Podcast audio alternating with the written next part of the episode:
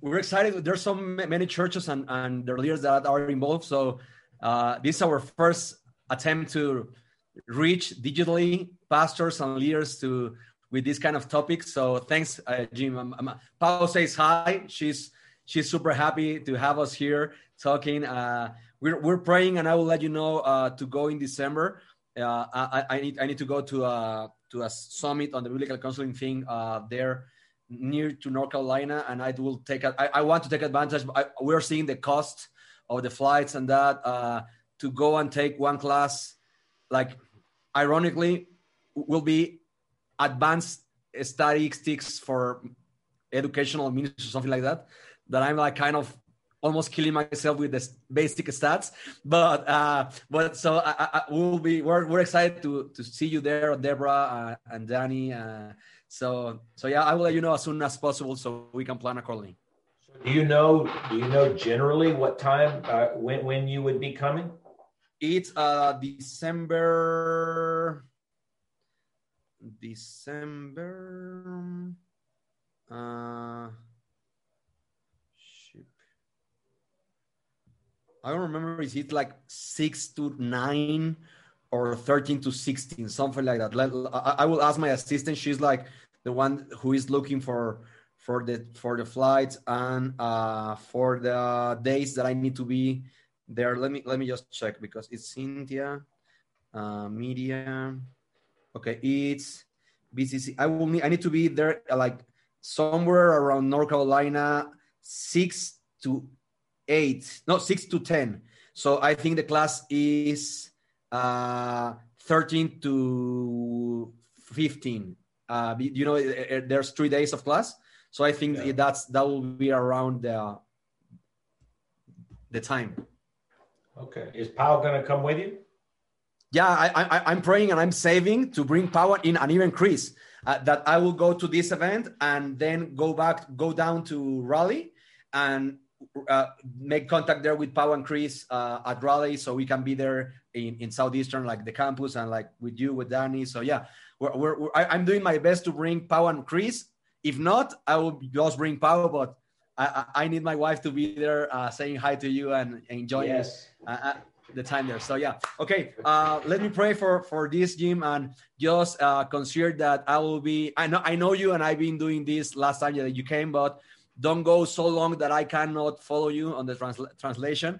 Uh, I know you're used to it, but let me pray. Lord, thank you for my friend and uh, his willingness to to invest in your kingdom in Latin America. Uh, there's so many pastors that are struggling and they're alone and they're nobody nobody teaching them how to how to care of their souls and how to not just care of the doctrine but the basils of the doctrine so use uh, these next minutes for your glory and for the equipment of your church that we believe that is the most precious thing that uh, we have in earth so uh, we pray this for your glory and our will that and goodness that is the same in Christ's name. Amen.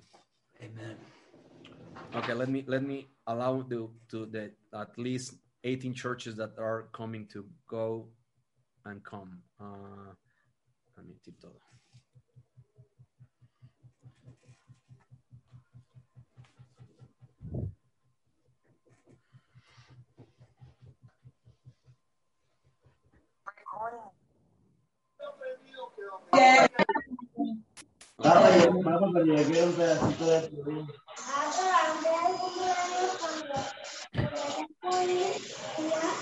Vamos.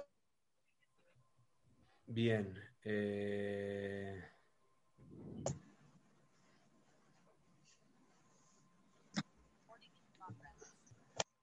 Ok, bien. Buenas, eh, buenas noches. Eh, bienvenidos, soy el pastor Quique, eh, como asumo ya sabes porque te llegó de mi correo la invitación o de mi WhatsApp, quisiéramos dar la bienvenida, sé que nos están, y si pueden, para efectos de no tener que desmutearlos, este, si pueden ayudarme en el chat poniendo de dónde nos escuchan o dónde están conectando, ahora sí que sería brillante para que igual podamos saludar y saber de, ahora sí que de dónde estamos recibiendo a las personas. Ahí nada más pon ahora sí que tu ciudad, iglesia, si quieres, ahí para poder eh, registrar.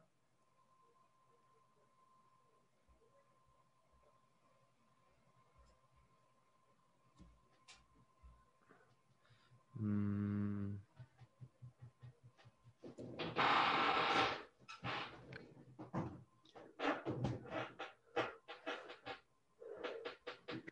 Ok, entonces tenemos eh, gente de Costa Rica, tenemos eh, Santiago de Chile, Sonora, México, Horizonte Hermosillo, Horizonte Hermosillo, eh, Sonora, México, Fort Lord de Calvary, mi buen José, ¿cómo estás? Este, Estado de México, eh, Costa Rica, eh, Colombia, Barranquilla, Cuernavaca, Monterrey, Iglesia Pasión, mi buen David. Bien, uh, vamos a dar más unos dos minutitos para que lleguen los pastores impuntuales que siempre hay y poder tener enlace con ellos. Mientras quiero presentar.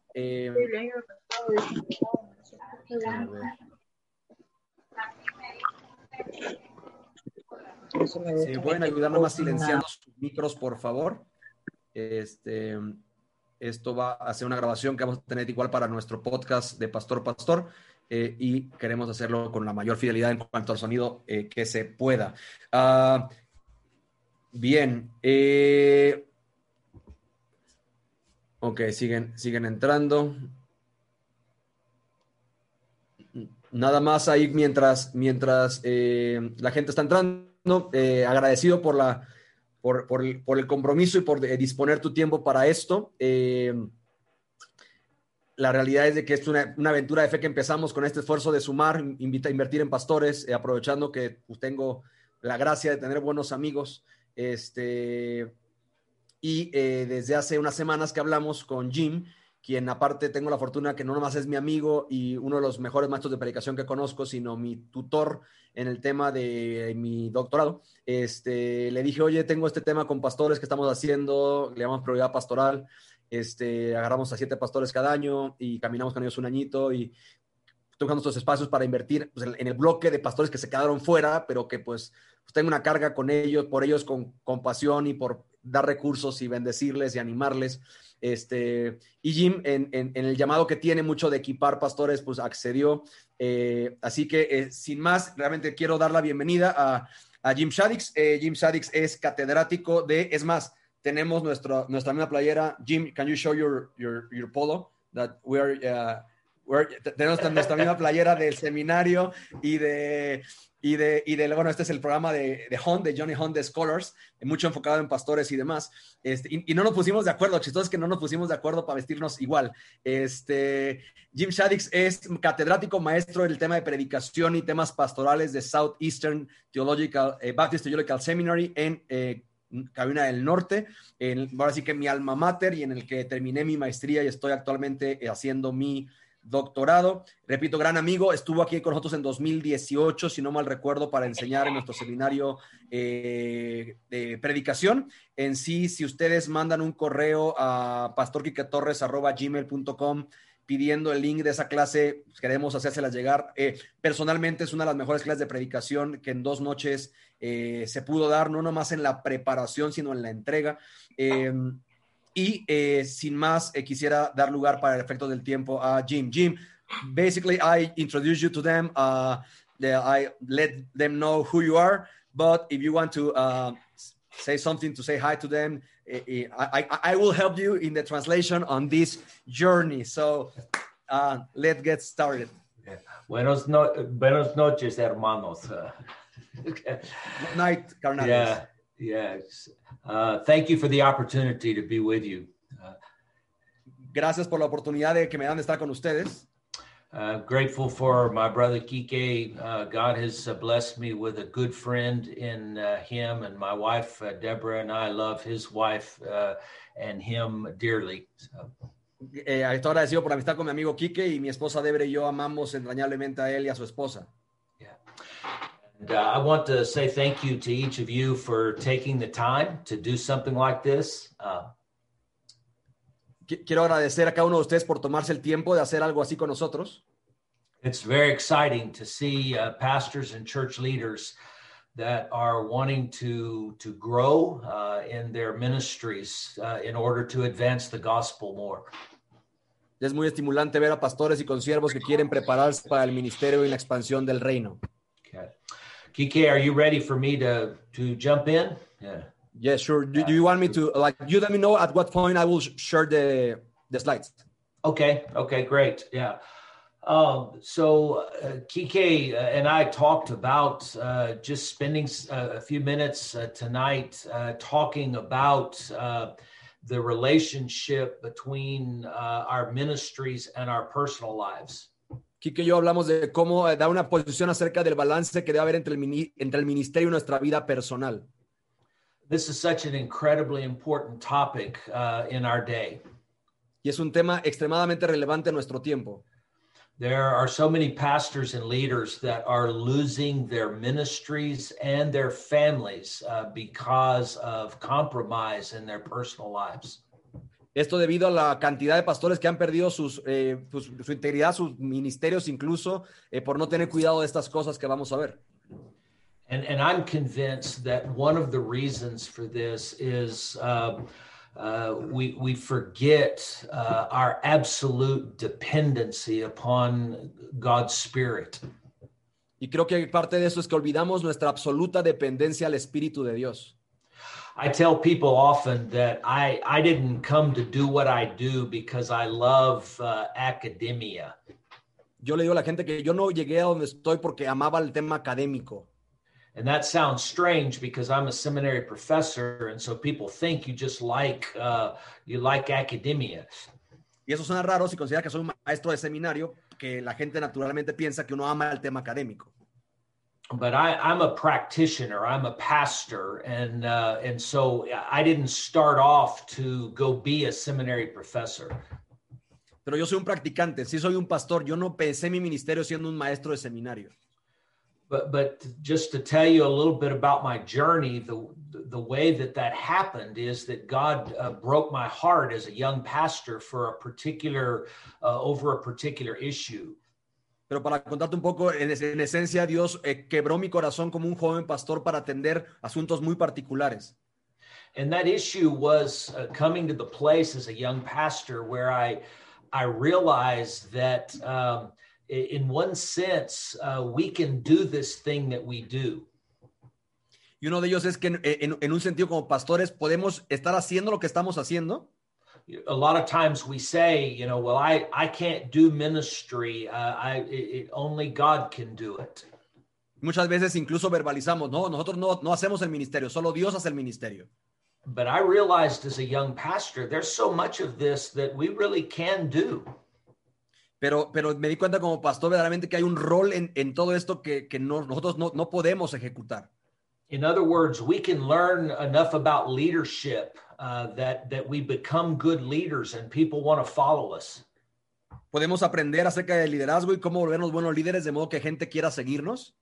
We can learn enough about administration and read enough books on administration that we we learn how to put together programs that people want to come to and they want to bring their children to. Podemos atra- estudiar administración y, y acerca de desarrollar programas en pro de atraer a las personas y que los niños, por ejemplo, tengan ministerios en el que puedan integrarse. We we might could have a dynamic enough personality that people like just like to hang out with us. Podemos tener una personalidad arrasante que de modo que la gente solamente quiera estar con ustedes, con nosotros. Or we can learn to become good enough orators, speakers that people want to come hear us talk. Incluso podemos desarrollar una capacidad de ser buenos oradores de, para que la gente quiera venir a escucharnos. So there's a lot of those things that you, you know, that that you could put in a local church pastor and and most people would look at us and say that guy's effective or he's successful. Muchos de los ingredientes los puede poner un pastor de iglesia local, de modo que la gente pueda ver y pensar, ese pastor es un pastor exitoso. But the truth is, we could do all of those things, all of our lives, uh, all of our ministries, and do them in a way that most people think we're effective, and yet all the time be doing them completely devoid of any supernatural power. Pero la realidad es que podemos hacer eso por mucho tiempo, incluso de nuestra carrera de vida, y estar irónicamente desconectados o huecos operando pues, desde un vacío. And and and that when I realized that as a young pastor, it scared me to death. Y cuando me di cuenta de eso, siendo un pastor joven, me dio, me, literalmente me morí de miedo. It, scared me to think I could go through my whole ministry doing something that people thought I was doing pretty good, but but all the time be doing it in the flesh. Me dio gran tremor avanzar en mi carrera y hacer cosas de modo que la gente crea que soy exitoso y que soy alguien, pero hacerlo todo en mi carne. Brothers, this is a supernatural, otherworldly ministry that we're involved in. Señores, estamos en un ministerio que requiere entenderse como sobrenatural y fuera de este mundo. And, and, and we can't afford to spend our lives in ministry doing things in, in, a, in a worldly economy. Y no podemos conformarnos con hacer ministerio solamente a nivel como temporal o mundano. So I just thought I would share with you uh, tonight just some of the lessons that I'm learning about the relationship between being powerful men, powerful preachers, and and powerful preaching in our in our ministries. Así que, que, que quise compartir contigo hoy como este balance o esta línea en la que hay entre ser un, un hombre con poder y a la vez tener una predicación poderosa. This list is not by any means exhaustive. It's not complete. Esta lista de cosas que te voy a enseñar no es exhaustiva, no está completa. I'm still learning these lessons, and there are other lessons that you have learned and could add to this list. Yo estoy aprendiendo incluso muchas de estas lecciones, incluso tú vas a aprender que vas a, a, a alimentar esta lista. But I would I would just like uh, to to share a few of those with you in three different categories: our our personal lives, our our preaching ministries, and then just our pastoral ministry in general.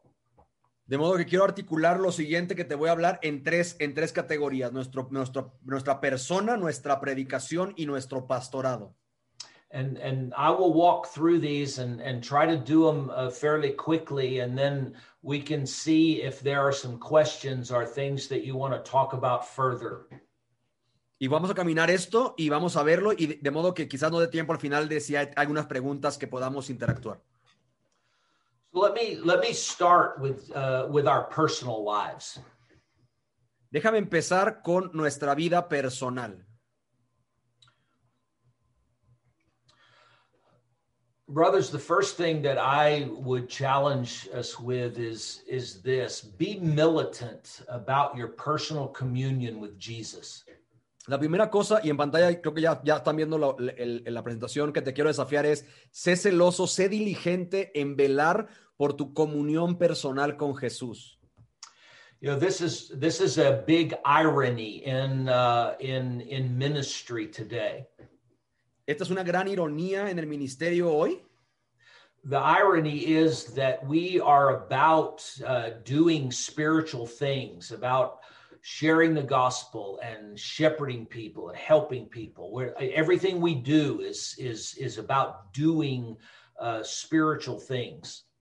La ironía está en que a veces nos enfocamos tanto en el hacer cosas, evangelizar, discipular, en, la, en lo que uno hace de ministerio. But I know that every and every pastor knows theologically and biblically that we ought to uh, we ought to to have time where we read our Bibles and we pray. Pero creo que, pero creo que todos aquí sabemos lo que es que, eh, que sí, que puedes tener tiempos de leer la palabra y de orar. But it's amazing how many pastors uh, presume upon that uh, that need and that responsibility. Pero es alarmante la cantidad de pastores que, eh, que asumen o, o- o no tienen la conciencia o la ocupación en lo que es lo más importante. It- It's it's easy for me to assume that because I'm doing ministry all the time and I'm doing good things, that that somehow is a substitute for uh, communing with the Lord Jesus Christ. Es bien fácil para mí engañarme creyendo que pues, ya que estoy haciendo muchas cosas para Jesús, eso compensa mi intimidad con Jesús. We, we are very busy in our in our ministries. Estamos ocupados haciendo la obra del ministerio. and, and we we have many responsibilities as pastors as as husbands as fathers and and some pastors have other jobs that they also uh, go to Tenemos responsabilidades como pastores, como esposos, incluso hay gente que es bivocacional y tiene aparte un trabajo secular. And it's easy for us to get be, so busy that we just assume because we're doing spiritual things that that that substitutes for our our our personal relationship with Jesus. Y repito, es sumamente fácil engañarnos que pues ya que estamos metidos en tantas cosas de Jesús, pues es un buen sustituto de nuestro tiempo con Jesús. Brothers, let me remind you that there was no one busier in ministry than the Lord Jesus Christ. Hermanos, déjenme recordarles que no hubo nadie más activo en el ministerio cristiano que nuestro Señor Jesucristo. Right now, in, in the pastoral ministry that I'm in, I'm preaching through the Gospel of Mark. Actualmente en el ministerio pastoral que estoy ejercitando, estoy predicando en el Evangelio de Marcos. And I remember when we were we were going through chapter one uh, about the story of the really busy day in the life of Jesus when he went into Capernaum. Y recuerdo cuando estamos estudiando este capítulo de habla de, una, de un día muy ocupado eh, de Jesús rumbo a Capernaum. He, he taught with great power. He he cast out a demon. He healed Peter's mother-in-law, and then he stayed late into the night healing people and casting out demons. Predicó con poder, liberó endemoniados, sanó a la, Pedro, a la esposa de Pedro e incluso se desveló ayudando y sanando a las personas. And I know when I have a busy day, uh, I, I think I need to take a, a, day off or I need to sleep late um, uh, just to, to be able to recuperate. Y yo sé que cuando he tenido un día pesado, pues lo que yo quiero es ya llegar a mi casa y echarme y descansar, pues para recuperarme. But but Mark 135 says that the next morning, having risen a long while before daylight, that Jesus went out and departed to a solitary place where he prayed. Pero Marcos 1.31 nos dice que al día siguiente, tempranito, Jesús se fue a un lugar apartado donde oró. Jesus knew that the power in his life and ministry was dependent upon his communion with the Father. Jesús sabía que el, que el, ejercicio del poder en su ministerio estaba dependiendo y conectado de su relación con el Padre. And there's going to be so many good things that are always vying for your time uh, and, and wanting your attention. Y siempre va a haber buenas ofertas y necesidades que van a ofertar y atraer tu atención. And, and if we're not careful, we will find ourselves always giving ourselves to those good things but neglecting our communion with the Lord Jesus Christ. Y si no somos cuidadosos, nos vamos a encontrar dándonos esas buenas cosas, pero restringiéndonos de nuestro Señor Jesucristo. Let, let me challenge you to fight hard to protect your personal communion and your personal walk with the Lord Jesus. Déjame animarte a pelear con todas tus fuerzas por esa comunión e intimidad con tu Señor Jesucristo. Let yourself be driven into his word. De, déjate verdaderamente profundizar en el tiempo con la palabra. Seek him passionately through prayer. Buscarle apasionadamente en la oración. And, and, and guard, guard your relationship with him because everything else is going to grow out of that. Y guardar verdaderamente tu relación e intimidad con él porque todo lo demás bueno va a crecer de ahí. The second lesson and second challenge that I would give you is rest in God's economy of strength through weakness. La segunda cosa que te quiero eh, poner en la mesa es que descanses en la economía de Dios, que es tu fortaleza en medio de debilidad. We, we spend a lot of time trying to overcome our weaknesses.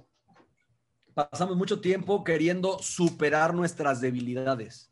So we think if we can uh, read another book or go to another seminar or get another degree at a school that we can we can lift ourselves up y creemos que si vamos a otro curso, tomamos otra materia o, o, o, tenemos otro diploma, eso va a hacernos mejores y va a compensar nuestra debilidad. And certainly there's nothing wrong with any of those things. Y ciertamente no hay nada malo con esas cosas. But if we begin to think that those things are the key to us accessing spiritual power, then we, we've bought into the world's economy. Pero si pensamos que el hacer o, pro, o, perseguir esas cosas nos van a dar el poder sobrenatural, estamos cometiendo un error porque estamos operando con las armas de este mundo. Scripture is very clear, Old Testament and New, that God operates under a different economy than the world does. La Biblia es muy clara en el Antiguo y Nuevo Testamento cuando nos dice que el, el- la economía de Dios opera muy diferente a la del mundo. The, the world teaches us that if we can just be bigger and stronger and smarter and wiser, then, then that's how we will be more effective and more successful. Eh, el, el mundo en esencia te dice que si tú eres más capaz, más inteligente, más, vas a ser más exitoso y más, y más eh, efectivo. Yet throughout history, God has chosen to use weak things in order to show himself strong. Pero a lo largo de la historia, Dios ha complacido en usar elementos débiles para mostrar su poder por medio de ellos. He uses weak things to release his supernatural power through. Dios usa elementos débiles para derramar a través de ellos su poder sobrenatural. Let me just remind you about some, some truths in scripture and, uh, that you know. Déjame recordarte algunas verdades bíblicas que yo sé que tú ya sabes. when when uh, Saul defaulted on the throne of Israel in the Old Testament, and Israel was looking for a, a new king, uh, Samuel went down to Jesse's house to interview his sons. Cuando, cuando Saúl es descalificado y se empieza una nueva búsqueda del próximo rey, eh, Samuel va a la casa de, Ges, de, de, de Geser, eh, el papá de David, a buscar al próximo candidato. And he looked at all of Jesse's sons, and he he, he looked at the biggest and the baddest and the strongest. Y ve a todos los hijos, ve al más grande, al más fuerte, al más, al más, al más capaz. And one by one, God marked them off and said, "That's not the next king." Y uno por uno Dios lo va descalificando diciéndole al profeta, no, ese no es el próximo rey. Samuel was was confused uh, because because all of these men were men like Saul had been.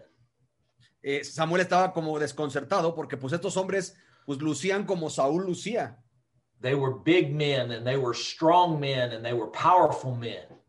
Eran fuertes, que se lu- lucían capaces, se lucían poderosos. But you remember what God said to to Samuel. Pero recuerdan lo que Dios le dijo a Samuel, ¿cierto? He said it's it's you know don't don't look at their appearance or at the height of their stature because I've refused them all. Le dijo, no veas su apariencia o la altura que tienen porque yo lo rechazo a ellos. And he said to Samuel, uh, the, the Lord doesn't see as man sees because man looks at the outward appearance, but the Lord looks at the heart.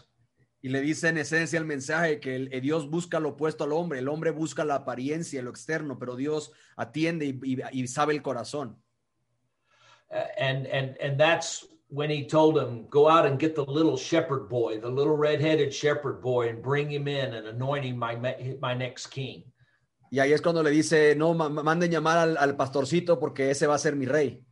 And that's what Samuel did. He he anointed David as the king. Y, y en esencia Samuel termina ungiendo a David como el rey, próximo rey. And David became not only ne- Israel's next king, but Israel's greatest king. Y David se vuelve no solamente el, el siguiente rey, sino el rey más importante de Israel. And not only he become Israel's greatest king, but he he became the king through whom Messiah came. Y no solamente el más grande de Israel, sino el rey por medio de, por mediante el cual su linaje desen- desencadenaría en el Mesías. And, and and that means he became the king that is is actually the reason we're having this conversation in this time tonight, thousands of years later. Y en esencia, pues podríamos decir que, que fue el rey que en, que en gran parte, pues de, de ahí, de ahí nos estamos reuniendo hoy, miles de años después, para, para hablar del, del, del Mesías, del linaje de David. God chose the smallest and the weakest of Jesse's sons to become Israel's greatest king. Dios escogió al más débil y al más pequeño del linaje de, de Jesse para, para levantarse un rey.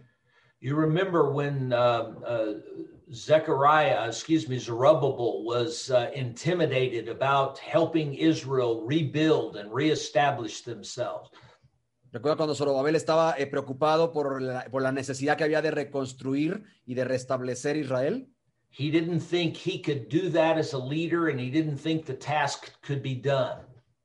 Él no creyó que él podía hacer esa labor y que ni siquiera creía que la tarea se podía hacer. But but but Zech, God sent Zechariah to say to him, "It's not by your ma- might and it's not by your power, but it's by my spirit," says the Lord. Pero Dios manda al profeta Zacarías a decirle, pero es que no es por tu poder o por tu fuerza, sino es por mi espíritu, declara el Señor. if we come into the New Testament, we look at when Jesus came on the scene. He he came on the scene talking crazy stuff. Vemos en el Nuevo Testamento que cuando Jesús aparece en la escena, pues hasta luciría como que empieza a hablar algunas cosas medio locochonas. He said, if you want to be first, you got to be last. Dice, si quieres ser el primero, debes ser el último. If you want to be a leader, you got to be a servant. Si quieres ser un líder, tienes que ser un siervo. If you want to live, you got to die. Si quieres vivir, requieres morir. See, that stuff didn't make sense to the people that were listening to it. Eso realmente no hace sentido para la audiencia que lo estaba escuchando. But God operates under a different economy. Pero Dios opera en una, una economía muy distinta a la nuestra. The Apostle Paul understood that com- economy. El, el apóstol Pablo entendía perfectamente esa economía. That's why he said in in First Corinthians uh, chapter one that not many of you brothers are wise and strong according to the world. Por eso en 1 Corintios 1 al final termina diciendo, ubíquense, no hay muchos noble, ni, ni gentil, ni sabio entre ustedes. But he said that God has chosen the weak things of the world to confound the, the, the, the, the, the strong and the powerful. Sino que dice que Dios escogió lo débil entre ustedes para mostrar su poder y su fuerza. And I'm encouraged by that truth because I have a tendency to want to compare myself to other pastors and preachers. Y yo estoy animado por eso porque tengo la tendencia de compararme a mí mismo con otros pastores y predicadores. And, and it's easy for me to look and say uh, I'm not uh, I'm not as good a preacher as as Pastor Kike. y veo y por ejemplo podría decir como no no soy tan buen predicador como Pastor Kike. Or I might say I, I'm not as good looking as Pastor Kike. O tan guapo como el Pastor Kike. You understand what I'm talking about. We compare ourselves to others and just think, gosh, if I could only be like that, then I would be a more effective minister, pastor, preacher. Pero creo que me entiendes, ¿cierto? Cuando ves a alguien de repente tú dices, no, es que yo si, si tuviera eso o, o me viera así o hablar así, yo sería un mejor pastor o un más efectivo predicador. And it's easy to get paralyzed in our ministries because we we don't think we're strong enough. We don't think we're we're we're, we're wise enough. We're, we're not powerful enough.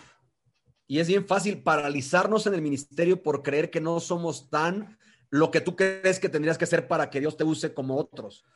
But the apostle paul in 1 corinthians 2 said i was with you in weakness and fear and much trembling Pero incluso Pablo dice en, en 1 capítulo, Corintios capítulo 2 que estuve entre ustedes con temor y temblor y con mucho eh, como timidez o, inse o, inseguridad. He says my speech and my preaching weren't with persuasive words of human wisdom. Él dice, mi, ustedes saben que mi predicación no fue con una palabrería como de sabiduría humana. But instead, he said they, they were a demonstration of the spirit and of power.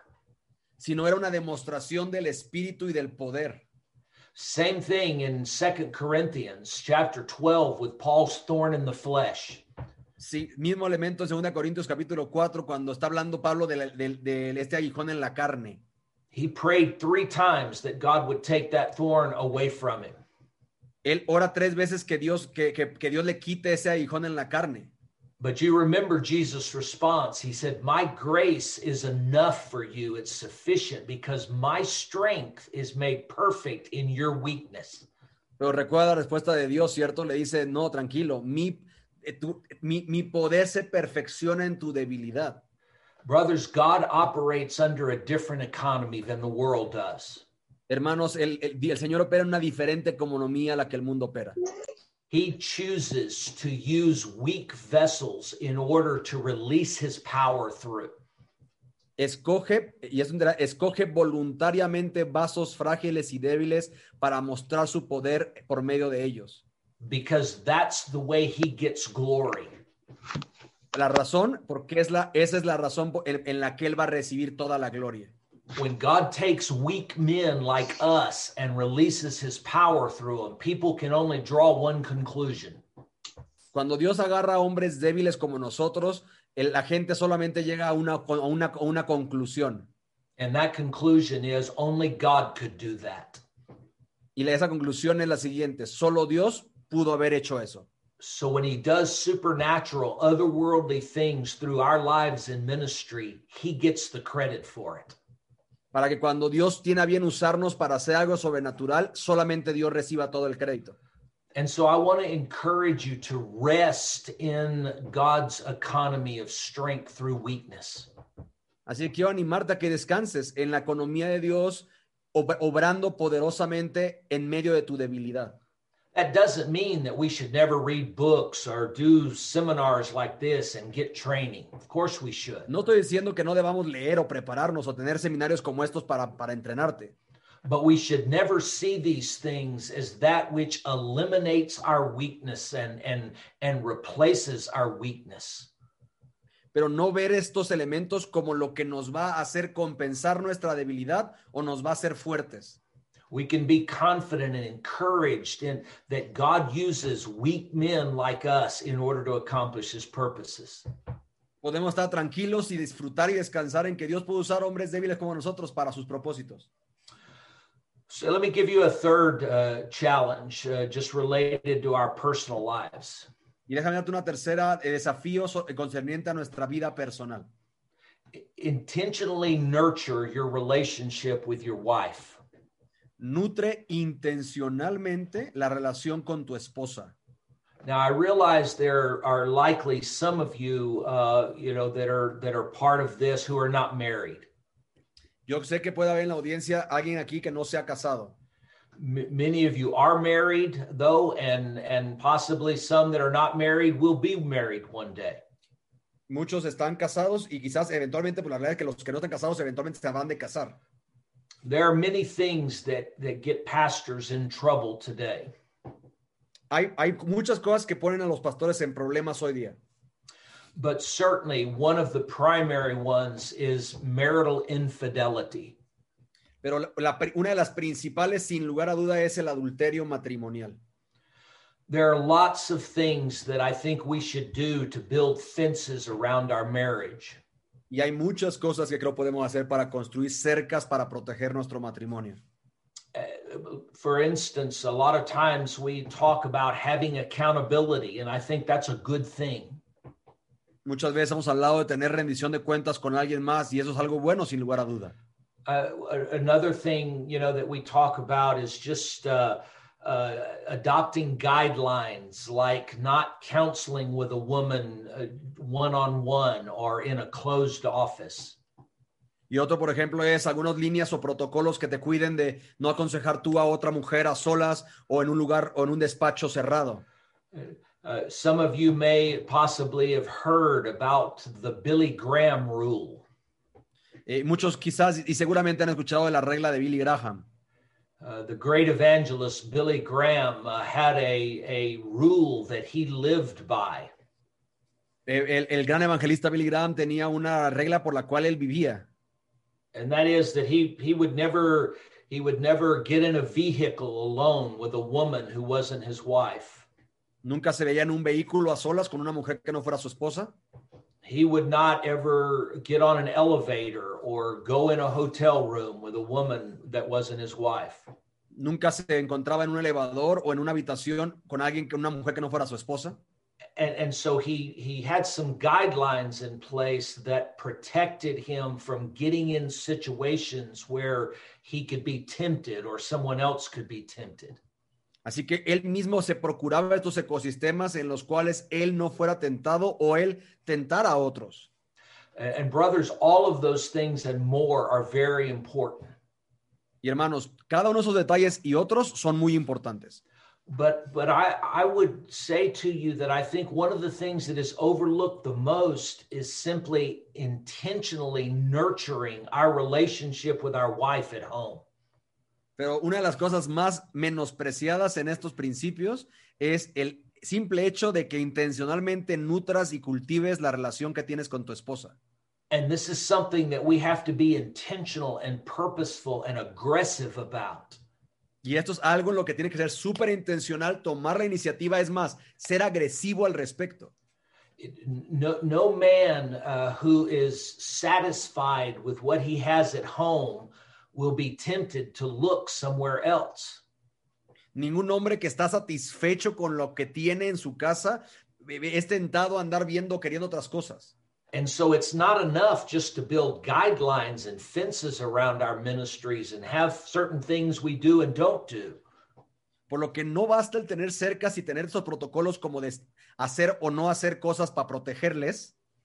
But if we give ourselves ag- aggressively to loving our wives like Christ loved the church, then we'll we'll not be tempted to go and look somewhere else.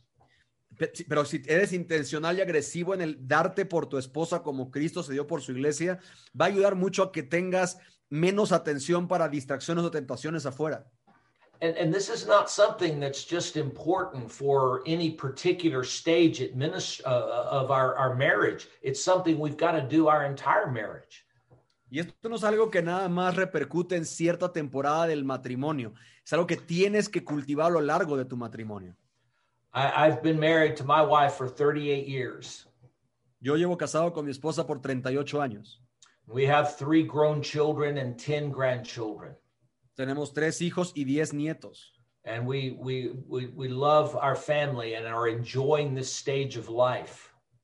Y amamos a nuestra familia y a la etapa de vida en la que estamos. But we still have to work hard at, uh, at, at, at our marriage and nurturing it to make it vibrant and alive. Pero todavía tenemos que ser muy intencionales en cultivar nuestra relación matrimonial y mantenerla viva. I think the longer that uh, we're married, uh, that people are married, sometimes it's easy. It, it- the easier it is to just presume upon one another. Creo que entre más tiempo uno lleva casado es más fácil el venderse la idea de asumir pues, que ahí está el otro, pues. It's easy to begin taking one another for granted. De empezar a darse, dar por sentado que el otro iba a estar. Nurturing a love relationship is is hard work.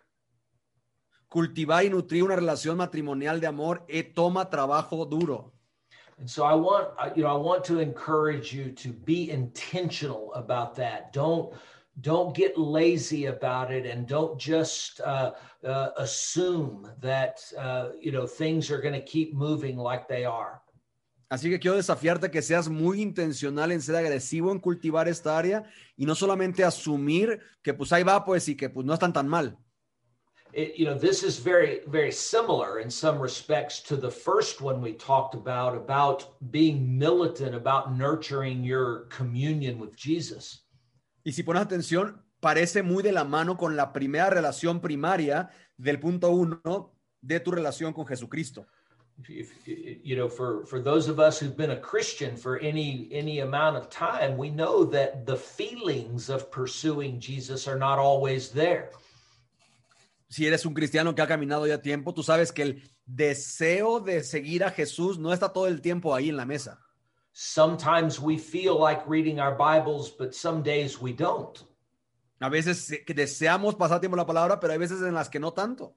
sometimes we feel like praying but other times we don't A veces sentimos inclinación a orar, pero otras no tanto.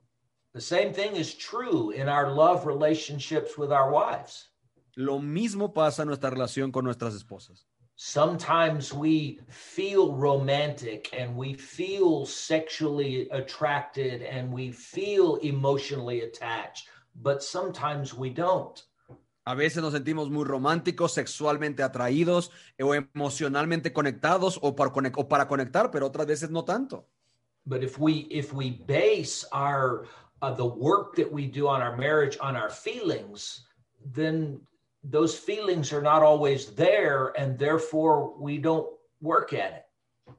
Pero si tú basas eh, eh, en base a tu sentimiento, tus acciones para cultivar tu matrimonio, pues estás en un error porque las- la, la emoción no, no siempre va a estar ahí.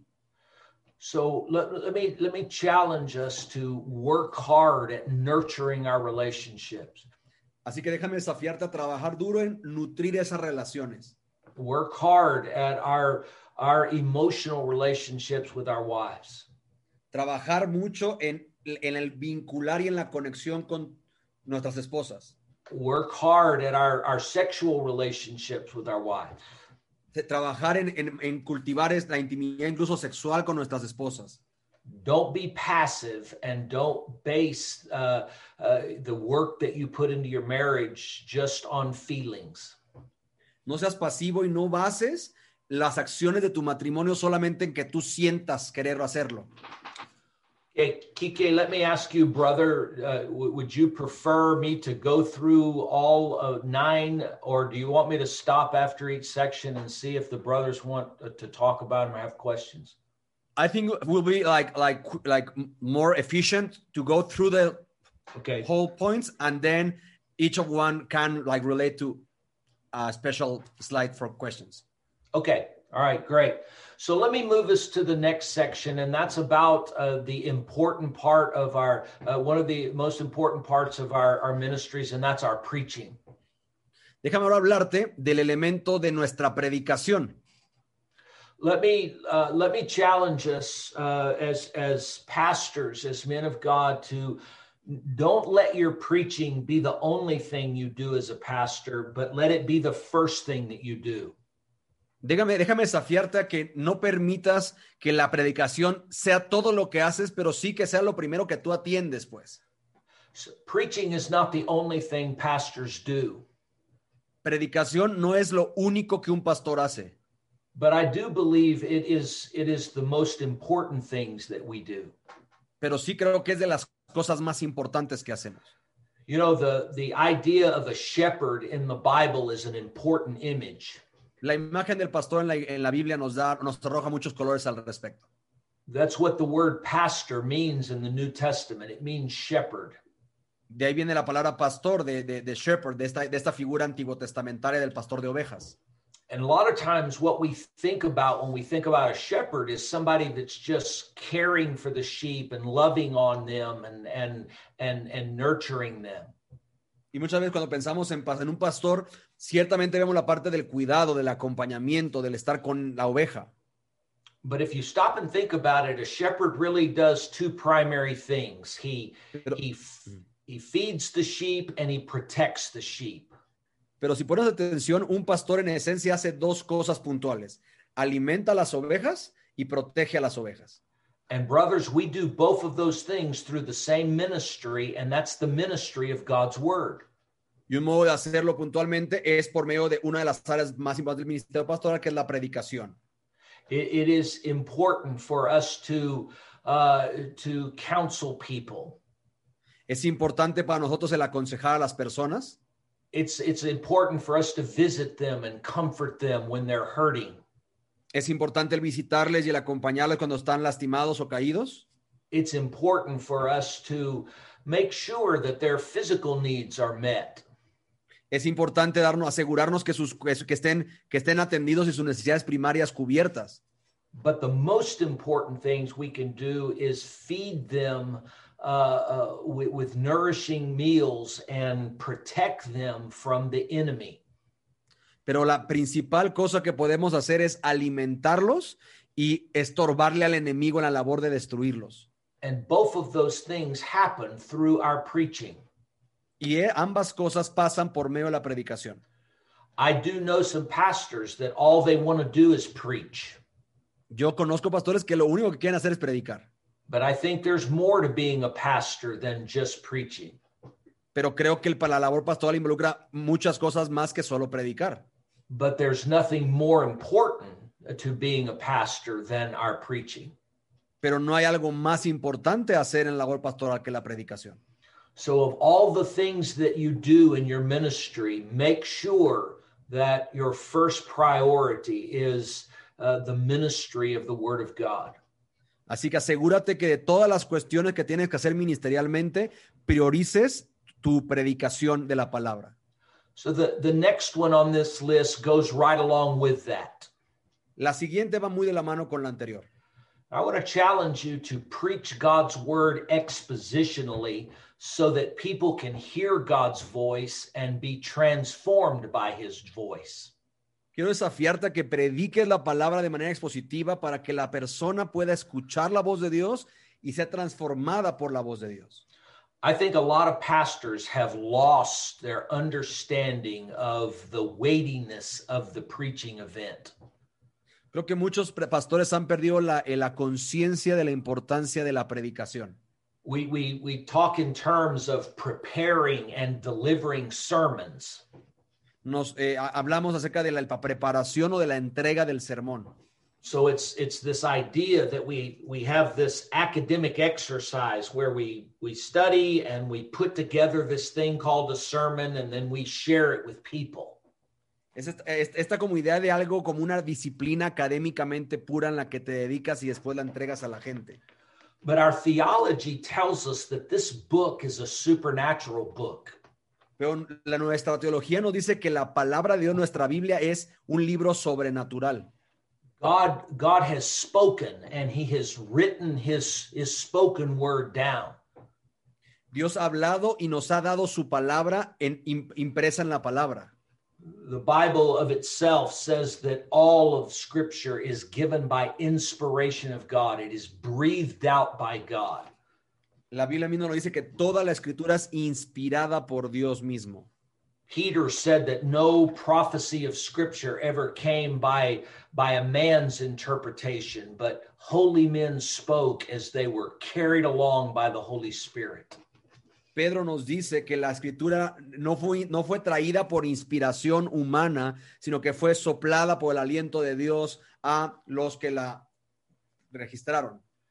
And, and what that means, brothers, is that every time we treat this book rightly, when we communicate it to others, they have the opportunity to hear God's voice. Lo que significa que cuando tratamos la palabra como lo que verdaderamente es, la gente en nuestra audiencia escucha la voz de Dios literal. So when the time comes uh, in our worship services for the sermon, uh, it's it's not just a routine or an academic exercise. Así que cuando viene el, el elemento de la, de la preparación y exposición, no es, una rutina, no es un rutinario ejercicio. It's actually a time for people to be able to hear the very voice of God. Considera la apasionante tarea de que estás sirviendo para que la gente escuche la voz de Dios.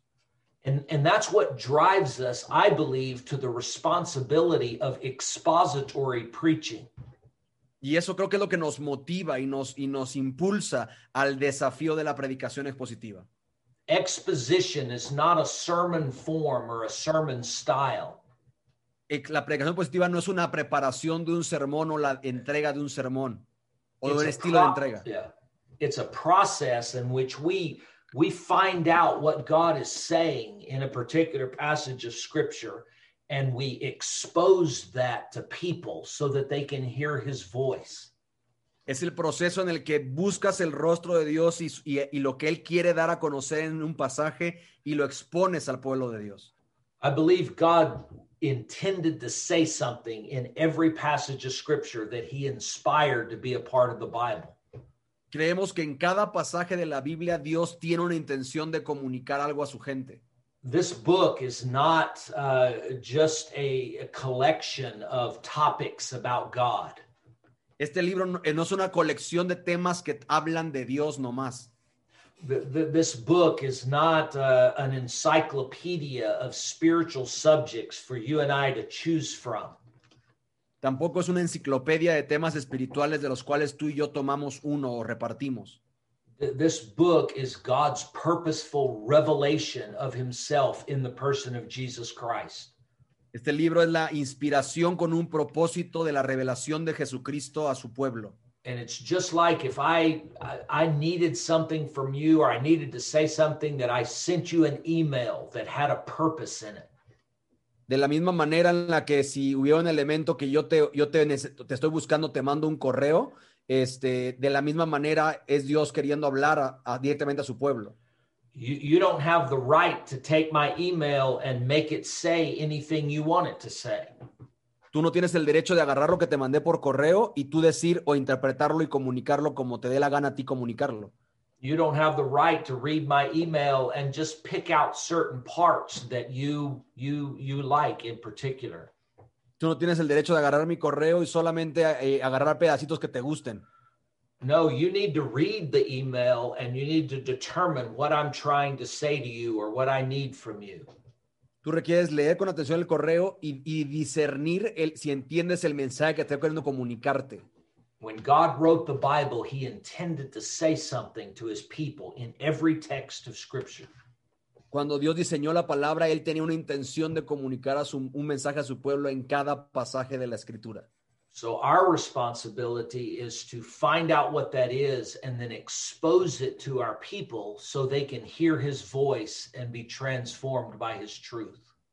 Y nuestra responsabilidad es buscar el rostro de Dios para asegurar que esa interpretación está desde el corazón de Dios y comunicarla a su pueblo. And then that that leads to the the last one in this section and that is get in God's counsel and wrestle with the text of scripture every week and get his word in your heart. Y eso nos lleva al tercer elemento, que es verdaderamente entra, habita en el consejo de Dios, pelea con el pasaje y pon su palabra en tu corazón. one of the things that uh, that God uh, condemned Israel's prophets for in Jeremiah 23 is that they they were not in His counsel. Jeremías 23 eh, viene una puntual acusación de Dios a sus profetas, que es que no buscaron su consejo. And so He said, "I reject the prophets who go out and and and try to tell people stuff when they haven't been in my counsel." Y él dice, yo rechazaré a estos profetas que van y dicen mi mensaje sin haber buscado primero mi consejo. He said, I reject the prophets that are going out and saying, Thus saith the Lord, when they didn't hear what the Lord said. Dice, yo rechazaré a esos profetas que dicen, así es el Señor, cuando ni siquiera han escuchado lo que he dicho. He, even said, I'm against the prophets who steal my words from one another. Incluso le va a hablar a los, a- con- en contra de los pastores que roban de lo que él, de lo que él le ha dicho a otros. But all of those condemnations were rooted in the same neglect, the same sin, and that is that they had not been in the counsel of God. Pero todas esas acusaciones giran sobre el mismo elemento, no buscaron el consejo de Dios. I can't be in the counsel of God for you, and you can't be in the counsel of God for me. Yo no puedo estar en el consejo de Dios para ti, tu iglesia, y tú no puedes estar en el consejo de Dios para mí mi iglesia. Each of us, as Bible preachers, preachers of the gospel, must get in God's counsel by wrestling with the text of Scripture prayerfully. Cada uno aquí tiene que verdaderamente meterse en la trinchera con la palabra de Dios de manera eh, con temor de Dios y en oración. And and and when I do, when when we do get in His counsel, that's the only way we're going to have God's word in our hearts when we get up to preach. Y es entonces cuando podemos delante de, con el temor apropiado, guardar lo que Dios nos ha dicho a nosotros para poderlo predicar fielmente. I think people that hear us preach know when we're just preaching from our head and and not from our hearts. Creo que tú y yo sabemos que la gente que nos conoce sabe cuando solamente estás predicando desde tu cabeza, pero no desde el corazón. There is a, a difference in conviction and passion and emotion in our preaching when we've been in the counsel of God. Que hay una diferencia en convicción, en pasión, en entrega, cuando, y se nota cuando tú estuviste en la, en la presencia de Dios. I might I might take someone else's sermon and it may be a a good expository sermon, but I will never be able to preach it from my heart if I've not worked through the text myself. Puedo agarrar el mensaje de alguien más y predicarlo y quizás sea una gran y fiel predicación positiva, pero jamás lo podré predicar de la manera correcta si no he verdaderamente hecho eco y, y, y sido vivido en mi corazón. So we've talked about a, a, few personal uh, uh, things related to our personal life and a few related to our preaching. Let me let me just share with you uh, uh, these last three from our pastoral ministry in general. Ya hablamos de nuestra parte personal y hablamos de nuestra predicación. Déjame terminar con estas partes de nuestro ministerio pastoral. And this first one really it, it relates back to our, our our personal lives, and it also has implications for our preaching. Y estos tienen puntual relación con nuestra parte personal y van a afectar nuestra predicación. And, and so this challenge is engage in sacrificial, insulated prayer. Eh, y, y- y quiero empezar con este rollo, como forma parte y comprométete en una oración sacrificial y en tu tiempo a solas con el Señor. You know, the, the apostles, uh, you know, who really were the first pastors of the church in Jerusalem, um, in, in, in Acts chapter 6, they said, We'll devote ourselves to two things prayer and the ministry of the word. En- en los apóstoles, que en esencia fueron los primeros pastores de la iglesia en Jerusalén, registraron en Hechos 6 que el pastor se dedica a dos cosas, a la oración y al ministerio de la palabra. Now, I've already said to you that I think our preaching is got to be the priority of the work that we do. Ya, te hablé, ya hablamos del- de, mi, de mi- de mi certeza en creer que la predicación es parte esencial de lo que hacemos. But our preaching will never be supernatural unless it is rooted in uh, a, a, a prayer life that encompasses all of our pastoral ministry. Pero nuestra predicación jamás será sobrenatural si no está construida sobre una vida de oración que afecta toda nuestra existencia. And as, as I said earlier, too, a lot of times we get busy, so busy that we don't have time to pray. Y, y ya, y repi- repitiendo, muchas veces cometemos el error de estar tan ocupados que no tenemos tiempo para orar. Or we think that our ministry and the busyness we, we have at our ministry is a substitute for prayer. Y creemos que el ministerio cristiano es un sustituto de nuestra oración a Cristo. But Jesus, when we look at his life in the gospel, didn't just presume upon his relationship with the Father. Pero Jesús, eh, eh, mientras no- nos modeló que él no daba por sentado su relación con el Padre. Jesus stole away to pray when he could have been doing other things. Jesús tomaba tiempo aparte en los desiertos y los montes para orar cuando él bien podría estar haciendo otras cosas. He could have been preaching, he could have been healing, he could have been casting out demons. Podía estar predicando, podría estar sanando enfermos, podría estar liberando endemoniados.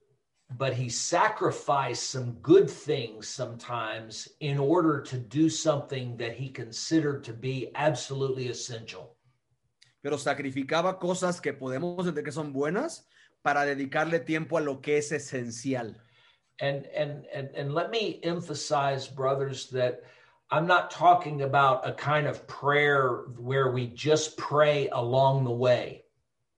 Y déjame nada más aclarar algo, no estoy hablando de una oración nada más como que, pues, que oramos así como para llenar el hueco. I hear a lot of Christians, including pastors, say, Well, you know, I'm so busy. I pray while I'm riding my bike, or I pray while I'm driving, or I pray while I'm exercising. He escuchado a muchos eh, cristianos, incluso pastores, que su narrativa va más o menos así. Y es que yo no tengo tiempo, yo oro mientras voy en el carro solo, cuando estoy en la bicicleta o mientras estoy en el ejercicio. And, and I, I think we can and should pray when we're doing those things sometimes. Y yo creo que bien puedes y creo que deberíamos hacerlo mientras hacemos esas actividades. But we can't limit our prayer lives to just when we're doing other things. Pero no puedes limitar tu vida de oración a un acompañamiento mientras haces otras cosas. There's a kind of praying that can only be done in the closet. Hay una clase de oración que solamente puede pasar en el armario, en lo privado. It can only be done in an unhurried, undistracted place. que solo sucede en este lugar sin distracción de quietud. So while I want to encourage you to to pray along the way while you're doing other things, I also want to challenge you to make sure you have regular times where your prayer life is insulated. Así que si bien te animo a que puedas orar mientras eres acompañado por otra actividad o, o acompañando otra actividad, te quiero desafiar a pelear por esos tiempos sin prisa y en lo privado de oración. The next one on the list is uh, brothers, just work hard at loving people. El siguiente quiero decirte, trabaja duro en amar a las personas. We would think that uh, loving uh, Christians in our churches, our church members, would be easy. Eh, a veces creemos que amar a los miembros de la iglesia va a ser fácil, But the truth of the matter is that sometimes it can be really, really hard. Pero siendo honestos, tú y yo sabemos que muchas veces es bastante difícil. When I was first starting in, in, in ministry leadership, I sat down with some men that I respect, various men, and, and asked them, What would you say to a, a young minister like me? Cuando yo era joven, me sentaba con pastores más maduros que yo respetaba y les decía, ¿qué consejo le darías a un pastor joven como yo? And, and I got a lot of good advice that was given to me, a lot of good counsel. Y yo tuve muchos muy buenos consejos en ese tiempo. But maybe the best advice was the advice that came from my father in law, my, my wife's dad, who was a pastor for over 40 years. Pero quizás el mejor consejo vino de, de mi suegro, el papá de mi esposa, que fue pastor por 40 años. I never will forget when I asked him that question. He said, Jim, you've got to love people. Yo no puedo olvidar cuando le hice la pregunta, él me dijo, Jim, tú tienes que amar a las personas. And I remember thinking in that moment, oh, okay, yeah, that's good. And that, that, you know, but that'll be easy to do because after all, I'm a minister and I'm going to be working with Christian people. Yo recuerdo pensar, pues sí, está fácil eso, ¿no? Pues supuestamente soy ministro y pues trabajo con gente y pues, pues supuestamente tengo que amarles, ¿no? But the truth of the matter is, sheep can be messy. Y la realidad es que tú y yo sabemos que las ovejas muchas veces son un desastre and and they can be hateful sometimes y pueden ser odiosas a veces. and there will be church members who think it's their job to keep you in line and so they will say things to you that you never thought any christian would say to another christian Y van a ver eh, estas ovejas que se creen expertas en lo que tú tendrás que hacer y te van a decir cosas que tú creías que ningún cristiano le debería decir a otro. In addition to that in one sense they're all volunteers in our churches they're not getting paid for this Y en, pues, en otro sentido importante, pues muchos de ellos son voluntarios, no todos tienen gente pagada para ser equipo en la iglesia. So sometimes they're irresponsible or they don't get there on time or they don't follow through with the job. Entonces, súmale que como voluntarios, pues a veces son irresponsables y son, eh, eh, y no, no- no entregan y no cumplen con lo que le pides. And sometimes they turn their backs on us and maybe even walk away. Y bu- bu- llega- llegan ocasiones en las que te dan la espalda y se van. So, so loving people is sometimes not as easy as it sounds.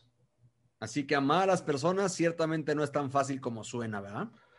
So let me encourage us, brothers, to let our Lord be our model and let's take our cue from him. Así que eh, déjame a que nos animemos unos a otros a esta hora, recordándote que nuestro modelo de todo esto es nuestro Señor. We turned our backs on him. Nosotros le dimos la espalda a nuestro Señor. we have not always responded to him in the way that we should.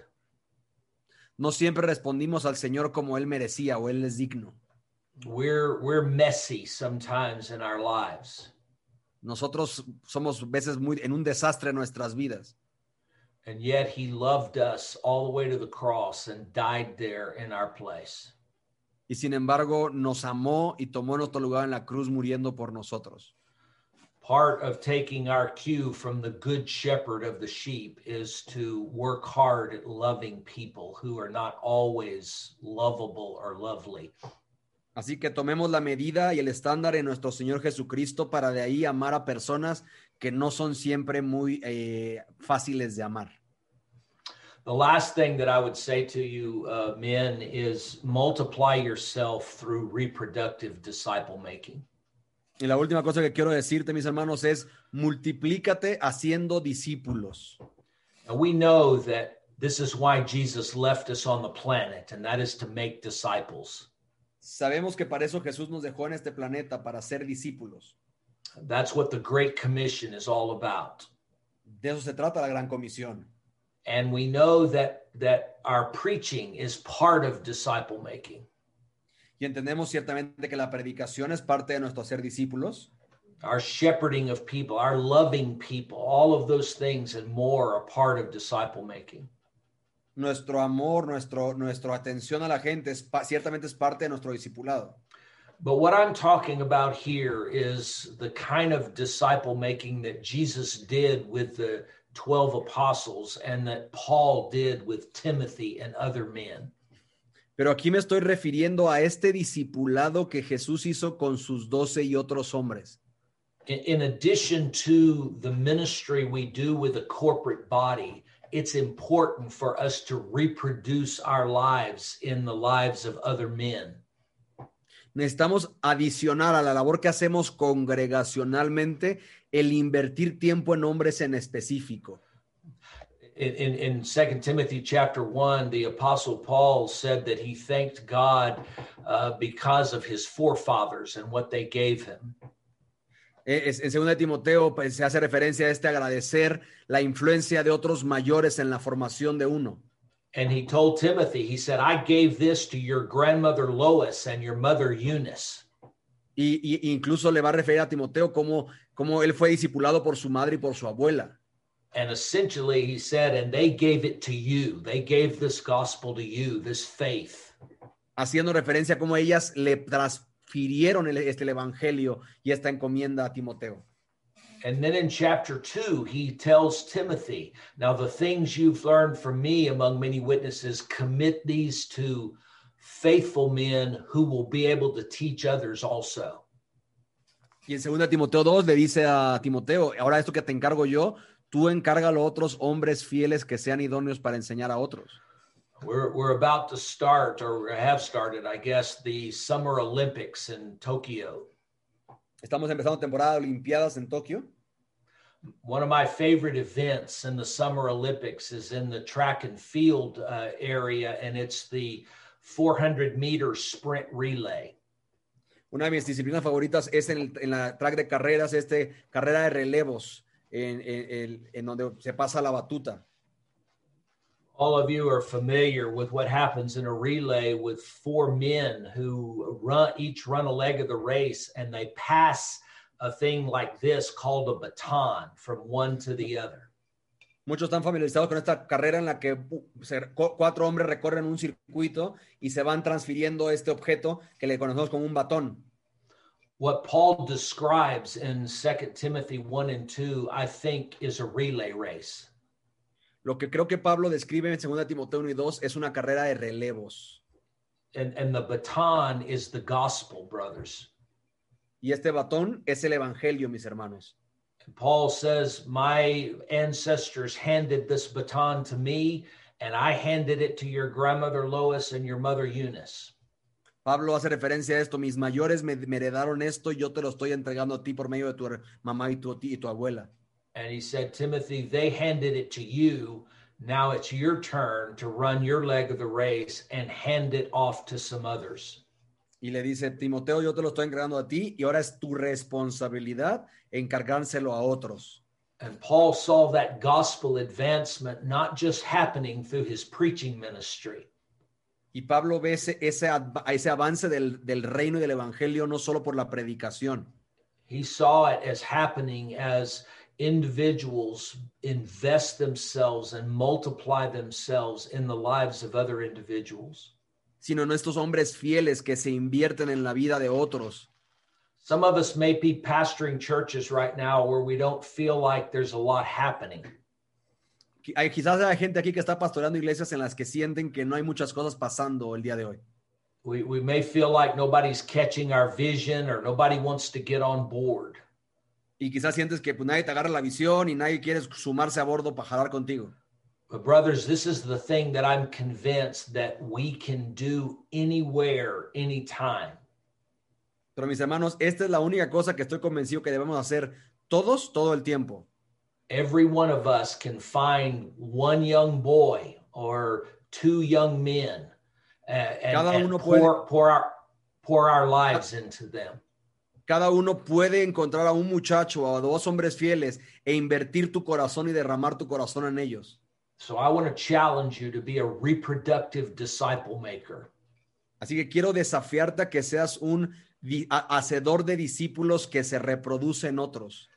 As a pastor, see yourself as not just a preacher, but someone who is reproducing the gospel in the lives of other men. Como pastor te ruego, no te veas solo como un predicador, sino como un discipulador, alguien que se reproduce en otros hombres. You brothers have uh, you've listened well for uh, quite a while now, so I'm done. I'm going to stop and see what questions you may have or see what you want to talk about. Mis amados hermanos han sido buenos y grandes escuchas y quiero hacer una pausa y terminar mi participación y dar lugar a ustedes si tienen alguna pregunta. Eh, así que, eh, thanks Jim, uh, and I will translate you the questions. Así que Okay. familia, si tienes alguna pregunta de alguno de los temas que hemos hablado, siéntate con la libertad en el chat, usarlo para eso. eh, para efectos de no, no, no perder tiempo y la señal con el rollo de la- del audio y demás. En el chat, si tienes alguna pregunta acerca de estos temas, sábete con la libertad. Estamos esperando y leyendo tus eh, preguntas en el chat para que Jim pueda contestarte y servir, que te podamos servir en esta, en esta línea. Machado tiene una pregunta, no sé si la puedas poner ahí en el chat, mi, mi- buen Machado, por favor. Igual, todos, no tienes que esperarte, pon tu pregunta, la leemos y ahorita trabajamos en esa.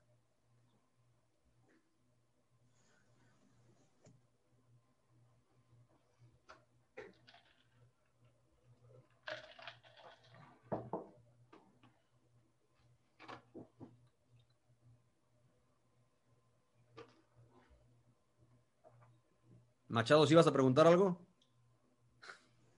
No, brother. Ah, es que tienen la Yo mano no levantada, papá. Así no, no, no me di cuenta. Perdón. No te preocupes.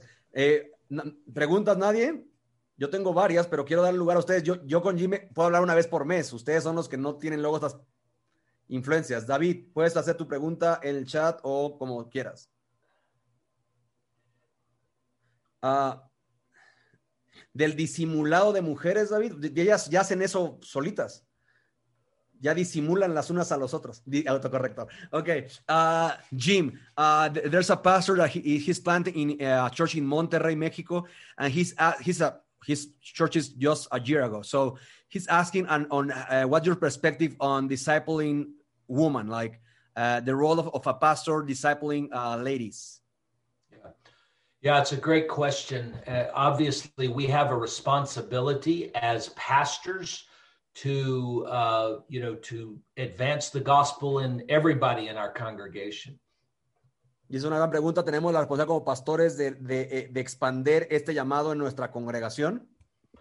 But I don't think that means that we personally can disciple women in the same context and the same degree that we would disciple men. Pero esto no quiere decir que discipulamos a una mujer en el mismo involucramiento, compromiso y tiempo y modo en el que discipulamos a un hombre.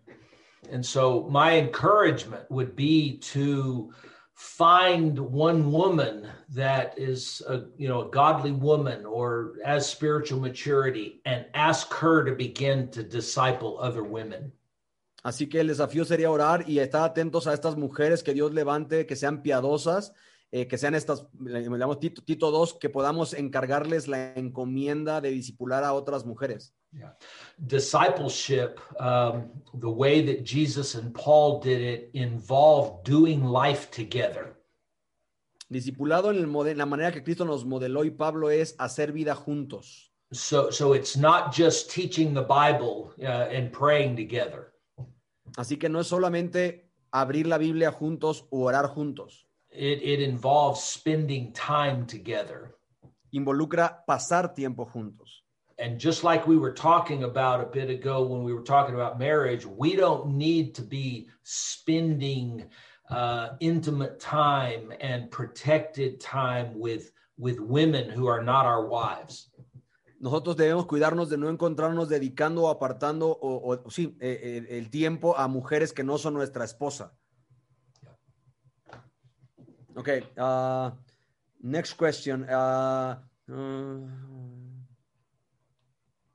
okay. If we know that, uh, or if, we, if we are aware that we have young people, young men in our congregation that has a calling or a pastoral calling, what will be the best route to or, or like journey to walk with them, uh, like leading them in a process to achieve or or see his uh, calling fulfilled?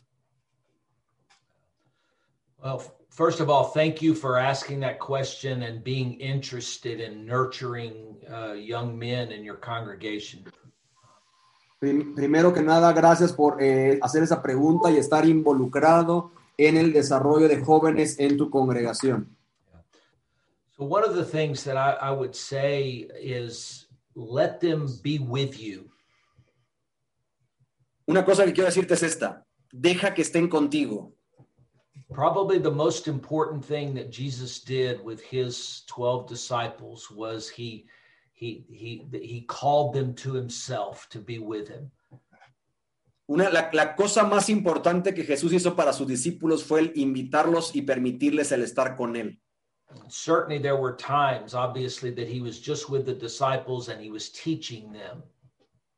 Ciertamente había tiempo que estaba enseñando a los discípulos, But a lot of times they were observing him while he taught others and while he ministered to others. pero sin embargo el- el- el- la invitación a dejarles a ellos ver cómo se relacionaba y interactuaba con otros era clave. So, I, so I think these young ministers, you, we definitely need to teach them, but we also need to let them observe us while we are shepherding other people. Así que no solamente es enseñarles, sino permitirles que nos observen y estén ahí aprendiendo cómo tratamos a las personas. So, so I, I would just say, you know, don't don't do anything alone. Así que un buen consejo sería esto, no hagas nada de ministerio tú solo. When when you are going to visit someone who is sick, take one, take this young minister with you. Cuando vayas a visitar a un enfermo o hacer algo ministerial, llévate a este muchachito contigo, invítalo. give him the opportunity to sit in on meetings that you have with other people so that he can watch how you're doing that. Dale la oportunidad de sentarse contigo a la mesa mientras ve cómo interactúas y lideras a otras personas y que pueda aprender de eso. You, you, you could even involve him in your study and your wrestling of the text so that he learns how to study a passage of scripture and and and preach from it. Lo puedes incluso involucrar en tu, en tu tema de estudio y de pelear con el texto para que pueda ver cómo, cómo lidias con eso y aprender. I, I'm obviously a big fan of theological education, and so I would say if if you can help him gain access to some formal training, do it. Yo soy, como digo, obviamente alguien que es gran fanático de la educación académica, teológica, por lo que si puedes apoyarlo en estimularle a que persiga eh, formación académica en teología, hazlo. While I don't think that's absolutely necessary for a, a young man to be a ministry leader, to be a preacher, I think it can be very, very helpful. No con esto estoy diciendo que el, el- el- el diploma es esencial para que alguien tenga un sano liderazgo en la iglesia, pero muchas veces es algo que ayuda. The, the one other thing that I would say, you know, Kike is something we, we've already said, and that is teach these young men to pray. Let them be with you when you pray. Let them hear you pray. Cry out to God. Teach them to pray. Don't just assume it. you. Una, cosa que en la que Kiko y yo hemos hablado es verdaderamente enséñales a orar, que te vean orar, que escúchales orar, que no, no, no asumas que tienen una vida de oración, verdaderamente estimúlales en esa área. Great. Um, how, can, how can you know uh, about the faithfulness of a guy uh, if you can be with them now that we are in the COVID season and a lot of the church activities are online? Uh, like online fidelity counts as a fidelity on the Second Timothy 2 uh, fidelity that demands for leadership?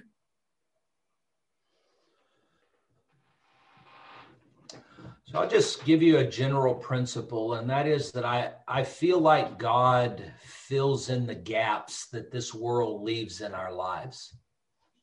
Creo que Dios tiende a llenar los huecos que este mundo de nos deja. So he is a father to the fatherless and a husband to the widow. Él es un padre para los huérfanos, un esposo para las viudas. So so basically what God was saying there, you know, is sometimes this world because it's a sinful world, there there are gaps that it leaves in our lives and he is gracious to fill in those gaps. Eh, así que eh, con- concede y confía en que Dios estará llenando esos huecos, eh, tanto en ti como en la vida de otros. Well, COVID is one of those situations. COVID es una de esas situaciones. It- It's not it's it's not the best scenario. Just like a husband that leaves his wife or his children is not the best scenario. No es el mejor escenario. Del mismo modo, cuando un, un esposo tiene que, por ciertas circunstancias, dejar a su esposa o a su, y a su familia, no es el mejor escenario. COVID has created limitations uh, that have caused us to do some things that you know have to do some things a certain way that we wouldn't otherwise do. El COVID nos estiró a hacer cosas que de otra manera no estaríamos haciendo. So the, the the thing I you know I'm saying is I want to encourage you that God's grace is sufficient even when we're when we're working from a distance and we have limitations. Así que quiero invitarte a que sepas que la gracia de Dios es, es suficiente incluso cuando trabajas con limitaciones. I think he supernaturally fills in the gaps. Creo que supernaturalmente, sobrenaturalmente llenará esos huecos en su tiempo. And so, what we don't need to do is we don't need to give up or put on hold trying to nurture these young men or even nurture the people in our congregation. Lo que sí no debes poner en pausa es la, la acción y la iniciativa de invertir y cultivar relaciones con las personas de la iglesia. In, in, in one sense, technology like this has made it possible for us to continue to have meetings and to some degree face to face with individuals we may be discipling. Mientras eh, trabajamos en esta espera que Dios nos conceda regresar a hacer el ministerio cara a cara. it's not Okay. the best it's not it's not the best and it's not perfect world but but god fills in the gaps in times of limitation No, no es el escenario perfecto, pero Dios tiende a llenar esas brechas en momentos de temporadas imperfectas. Ok, la siguiente pregunta tiene que ver con la predicación, que la que hizo Abraham Ruiz.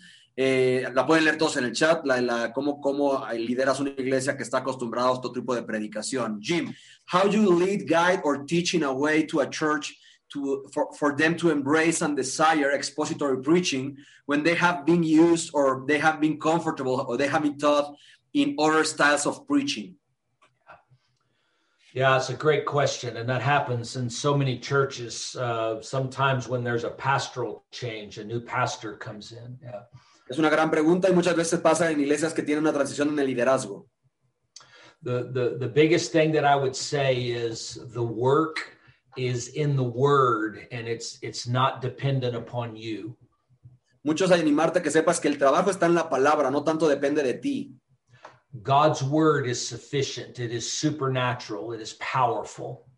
La palabra es suficiente, sobrenatural y es poderosa. God's word is nourishing. It's transforming. Eh, La, la palabra de Dios nos cultiva, nos transforma. So, in time, and I, I want to be very, very careful to say that in time, that that powerful word is going to take effect. Así que en el tiempo, tu predicación de la palabra va a tomar y va a tener un efecto.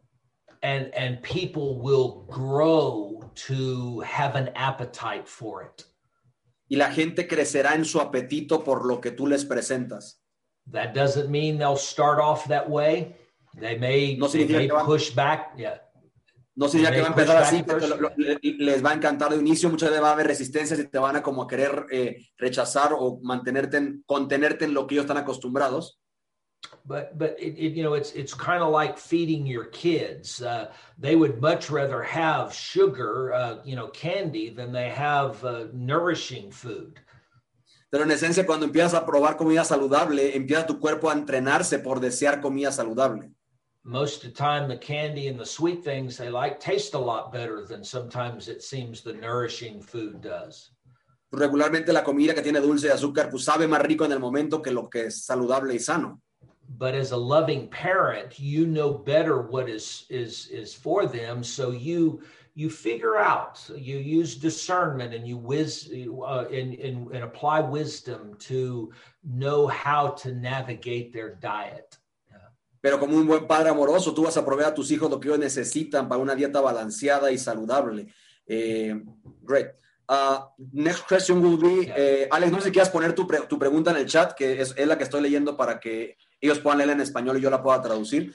Eh, Jim, uh, how you like, what advice uh, you'll give to a to a pastor that has suffered um, like so many people that has left the church in this COVID season?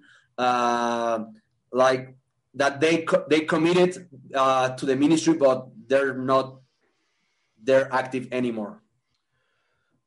Yeah, Kike, there's there's no easy answer or or the answer that's necessarily the, the same in every situation because the variables are so different.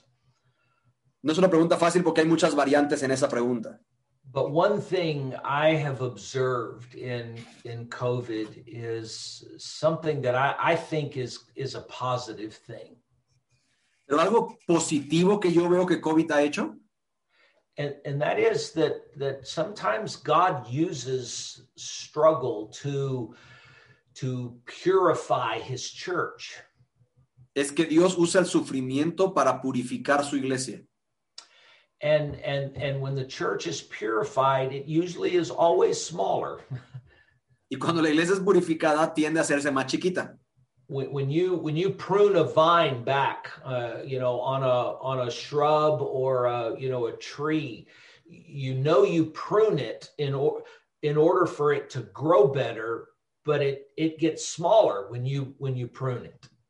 Cuando tú podas un árbol, pues, pues por definición lo estás haciendo más chiquito para que crezca más fuerte.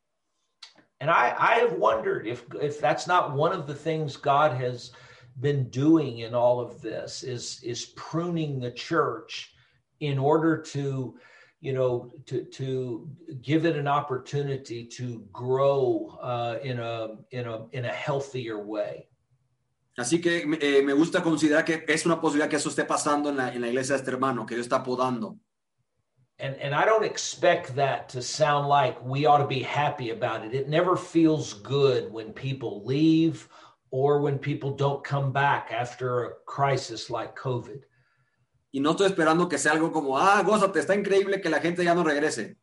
But I do think that one of the things as pastors we need to do is step back and and and, and look through a biblical spiritual lens and and and see that this could be one of the positive things that God is doing. Pero te quiero dominar que puedan levantar la cara y considerar que puede ser esto una de las cosas que Dios esté haciendo. Great. So I, Uh, I, one of the what I would say, excuse me, Kiki, is just say No don't don't concentrate as much on the people that are not coming back. Uh, concentrate on the people that have come back, the the the few, and pour yourself into them. Y como nota, pues no te claves tanto en la gente que no regresa, pues mejor ocúpate en los que están regresando. Ellos son los que más te necesitan. Ah, eh, va- vamos a dejar estas tres preguntas últimas para, para terminar, porque también ya Jim ya le estoy tomando más del tiempo. Alex, no veo tu pregunta ahí si la quieras poner, o no sé si me la mandaste a mí, no sé, pero este, last three questions, Jim. Uh, and again, thank you for your willingness to help us. Uh, from the abundance of your heart, uh, like comes uh, the, your preaching. Uh, on your experience, uh, how you balance your intimacy with God and uh, what the duties that you have as a church when you are the only pastor of, of a church. I think you know, just very quickly, I, I would say realize you can't do everything, so don't try to do everything. Yo te diría, sabes, qué date cuenta que tú no puedes hacerlo todo, ya para intentar hacerlo todo.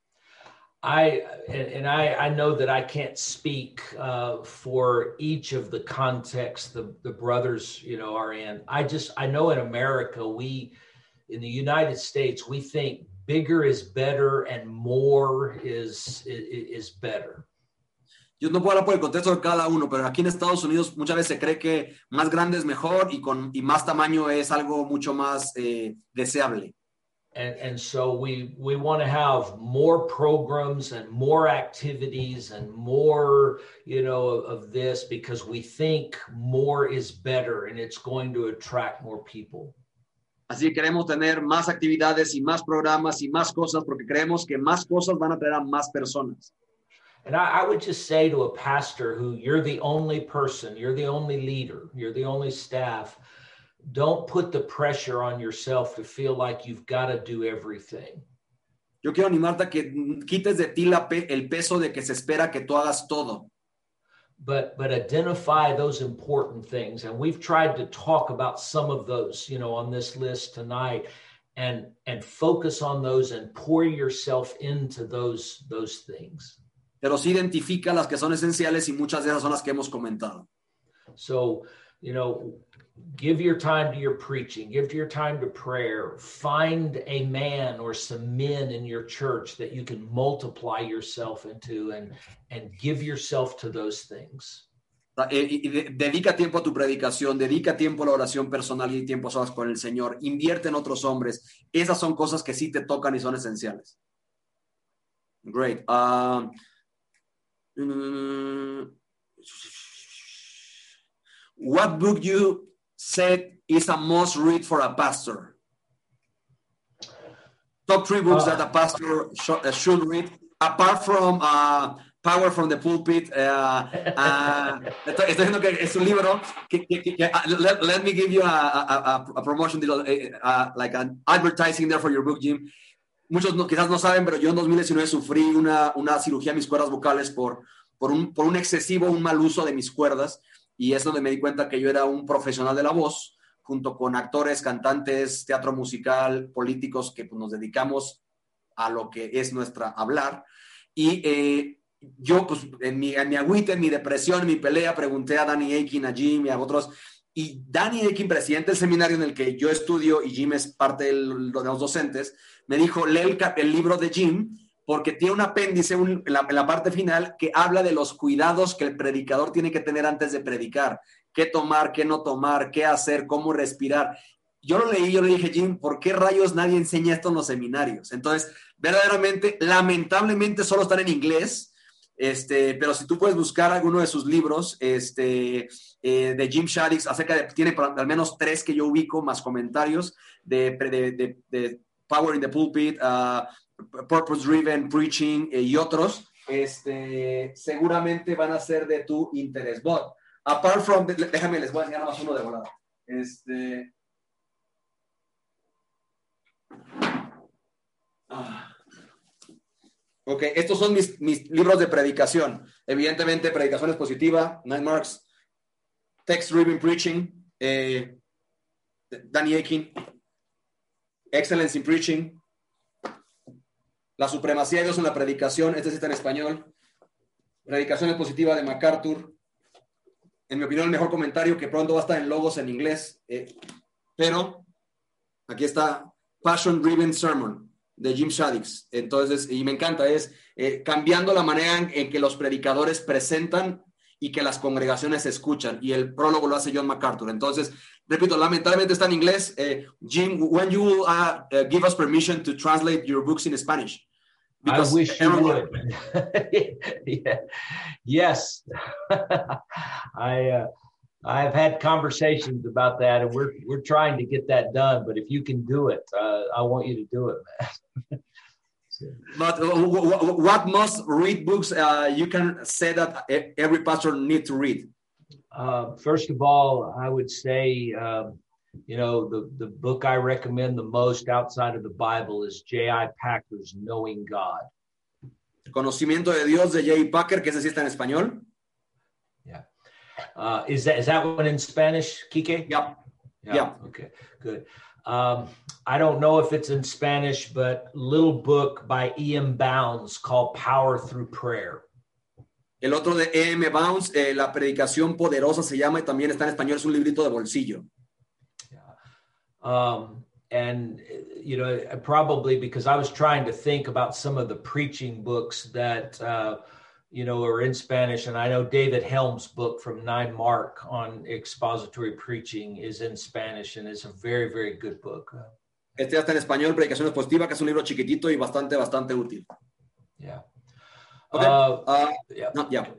No, Okay. go ahead. Uh, Yeah. la- like, um, at what moment of your day you prepare your sermon for Sunday, and how much time you put into it? Uh, so, in, in, general, big picture, um, I I will usually spend uh, two or three hours in on, on different day. I, I personally now everybody's schedule is, it can't be the same, but I, you know, I have control over my schedule to some degree. And so I Monday all day is a sermon preparation day for me. And then I Para, para mí, yeah, el lunes completo es día de, pre- de de preparar sermón, todo lunes.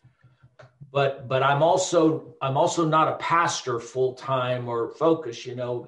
So I, I know that doesn't work for everybody. Pero no, no estoy hoy pastoreando tiempo completo como muchos de ustedes, por lo que sé que quizás eso no funcione para todos. but but in general i would spend all day monday and then you know one and a half to two hours uh, you know tuesday wednesday and thursday for sure uh, uh, on studying the text and then putting it in a, a you know a form to be able to preach it Y un par de horas cada día de, lunes- de- de martes, miércoles, jueves, estudiando el texto y preparando para lo que va a ser el bosquejo. I know that, let me just say that I'm keenly aware that there, there are probably some bivocational pastors in this group, and they go to 40 and 50 hour a week jobs and don't have the flexibility to be able to control their schedule as much. Y quiero dar también y tener una compasión porque sé que aquí hay pastores bivocacionales que aparte tienen trabajos que les demandan 40, 50 horas y no tienen las horas, esas horas para dedicarle a sus sermones. And, and I would just say, you know, once again, I think God helps. He gives grace. He fills in the gap, um, you know, in, in those situations. Y una vez más quiero animarte, sabes que la gracia de Dios provee y va a llenar esos espacios en medio de circunstancias complicadas. that that doesn't mean a bivocational pastor doesn't have to study and, and prepare but he may not have as much time during the week as someone who is a vocational pastor No estoy diciendo que todos los pastores tengan que tener el mismo tiempo porque no lo pueden tener, pero sí debes dedicarle tiempo a tu predicación. Ah, last question, Jim, because, porque la de, la está buenísima, pero esa va a ser otra media hora y ya no tenemos el tiempo. Pero dice, eh, every pastor must be a preacher too.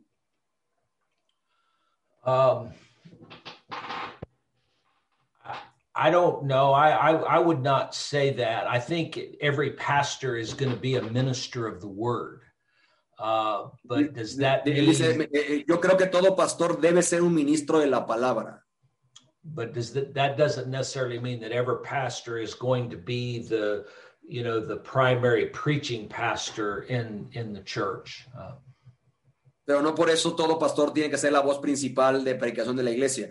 Personalmente aquí creemos que, yo me encanta como Jim lo puso, todo pastor debe ser un ministro de la palabra. Hay pastores que son brillantes en el uno a uno de ministrar la palabra. Eh, y son grandísimos en consejería o en mi visitación y demás. Aquí en la iglesia tenemos uno que su, su corazón abajo del púlpito es buenísimo escuchando y ministrando. Arriba del púlpito no es su fuerte. Sin embargo, eh, si eres pastor titular, se espera que tu, una de tus capacidades sea la, la exposición de la palabra. Uh, Jim, any last advice before we say goodbye for to these men?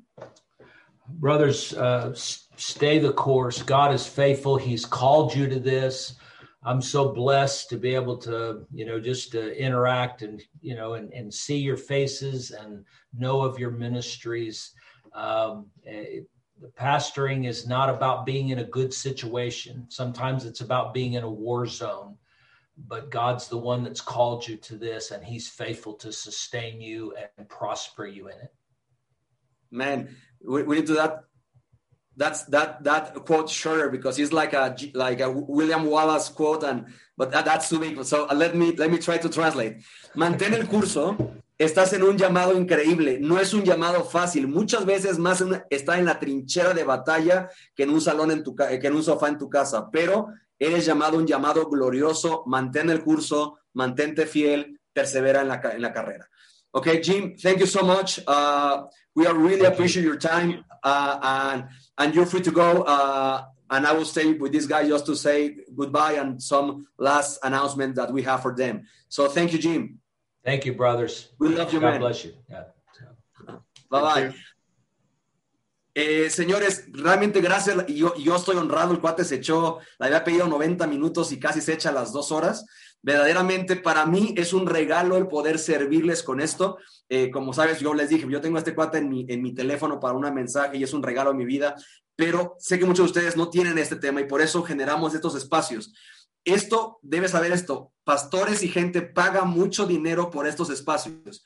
Queremos, y pastores yo incluido que hemos tenido un corazón por otros pastores, somos los que soportamos estos espacios con todos los ecosistemas para estas voces que queremos traer por lo menos cada 90 días a, la mesa con ustedes. Deseando que puedas cerrar esta llamada y amar a tu esposa y empezar a poner en práctica ese elemento que puedes empezar a poner en práctica ahorita, que es cultivar la relación con tu esposa, cosa que yo voy a hacer ahorita. Déjenme orar para terminar y dar por terminada esta reunión. Señor, gracias por este espacio.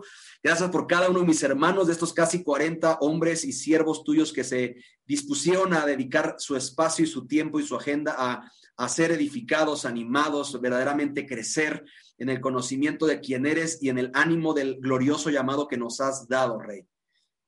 Hay una batalla puntual contra cada persona en esta sala de Zoom y te suplico que si con algo se van a quedar de todo lo que escucharon, es que sean hacedores del pelear celosamente por la intimidad contigo y del cultivar la relación con su esposa, porque no hay nada que sostenga un ministerio pastoral que una vida avivada en lo íntimo contigo y que el ministerio y la evidencia de nuestro ministerio pastoral sea el gozo de nuestra primera ovejita, que es nuestra mujer. Así que, Rey, te los encargo y los encomiendo a la palabra de tu gracia y a tu espíritu que tiene el poder para desafiarles e incomodarles y se vuelven hacedores de lo, se vuelven oidores de lo que han escuchado, mas no hacedores de lo que han oído, Señor. Así que sálvanos de ser solamente fariseos, expertos en lo que tenemos que hacer, mas no hacedores de lo que nos toca y somos responsables. Y bendice cada matrimonio aquí representado, Señor, y cada iglesia aquí representada este fin de semana con tu gracia y tu presencia, en el nombre de Cristo Jesús. Amén y amén. Señores, les amo cañón. Nos vemos pronto. Cualquier cosa, ahí está el correo. Y. Eh,